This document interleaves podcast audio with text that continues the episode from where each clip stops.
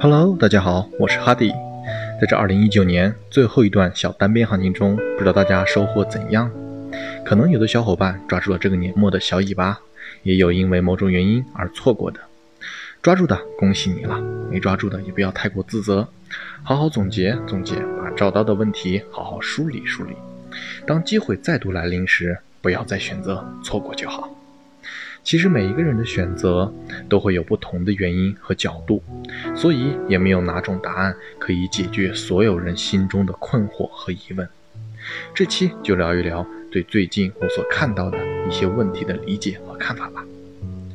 当我们走进交易的世界开始，对于选择就变成了我们最熟悉的一种常态，不停的面对多还是空，进还是出，现在还是等等等等。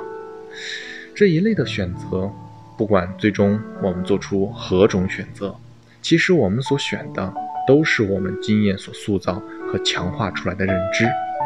比如我们在交易中，大多都会认为，只有做出正确的判断和选择，我们才能获得盈利，所以我们就会不断的以正确与否的标准去进行判断选择。可在我目前所经历的交易也好，生活也罢。我发现根本没有所谓的正确的选择。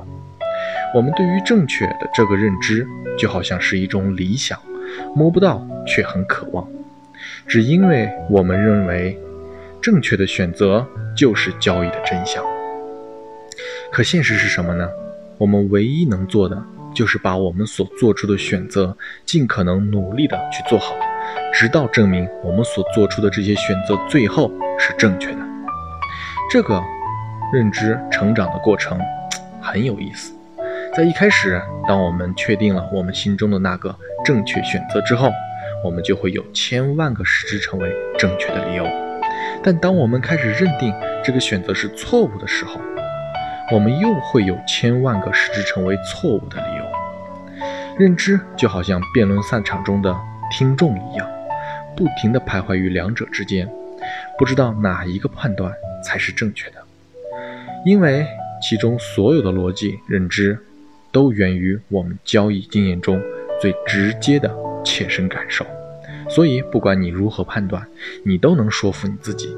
随着交易结果的好坏交替、循环往复，我们就会潜意识的把两个辩论方永远的对立化，每一次亏损的交易都视为其中一方的错误判断。并成为下一次辩论的有利案例。随着交易笔数的越来越多，案例也越来越多，可我们对于交易的认知却变得越来越模糊。这时，迷茫也就诞生了。所以，我们就会认为这一切的一切都是自己能力的问题，才导致我们总是做不到这个正确的选择。比如，我们下单交易的时候，多空两个方向。之前多头已经走了有一段时间了，这时做多回报预期没有那么好，但顺势比较稳妥；可做空预期回报比较高，但风险较大。那你会怎么选择呢？如果你选择了空单，刚开始斗志昂扬，信心满满，就算一开始有些震动或一点点的浮亏，想着预期的利润也不会多在意。毕竟选择的是利润回报较高的交易机会嘛，但这点风险还是能接受的。于是随着时间的推移和浮亏的变化，心里开始觉得哪里有一点不舒服了。这时如果浮亏一点点变大，你心里就会想：如果当初我选择做多的话，会不会现在更轻松一点呢？你开始怀疑当初的选择是否正确，慢慢的开始变得。焦躁不安，忧心忡忡，直到最终你终于忍受不了的时候，很后悔之前为什么不先顺势做多，怪自己猜顶的行为，于是就把手里的空单平掉，改为了顺势多单。可谁知道，前脚刚下好多单，走势不但没有继续涨，反而还空了下来，郁闷、难受、想哭。此时你又认为之前放弃空单而选择多单是多么错误又愚蠢的选择？如果自己再坚持坚持，是不是就会守得云开见月明了？抱着这样的想法，那如果下次碰到了一个一去不回头的走势，那结果又会怎样？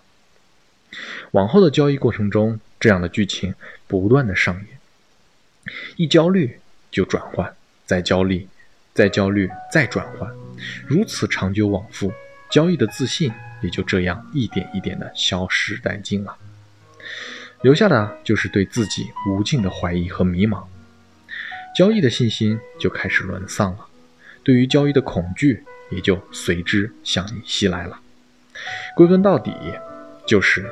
我们所习以为常的认知逻辑，在一步步的诱导我们走向交易的恐惧。就像我们最习以为常的一种认知：盈利就是因为正确的判断，亏损就是错误的选择。如果真的是这样，那我们在真实的交易中也就不会迷茫了。我个人认为，交易是没有对错的，因为市场没有对错的，因为市场是没有对错的。在这里。只有单纯的盈利与亏损，非要定义一个对错的话，我认为我们把习以为常的认知一厢情愿地带到了交易的世界里。最错误的选择，它无疑会成为你交易中最可怕的温柔陷阱。那如何绕过去呢？我个人认为，如果你想做好盈利空间大一点的交易机遇，就要舍得眼下的盈利。如果你想做好短区间的交易机遇，就要舍得未来可能的盈利。有得就有舍，有舍才有得。良好选其一，总会有所得。得舍若不明，终究都不得。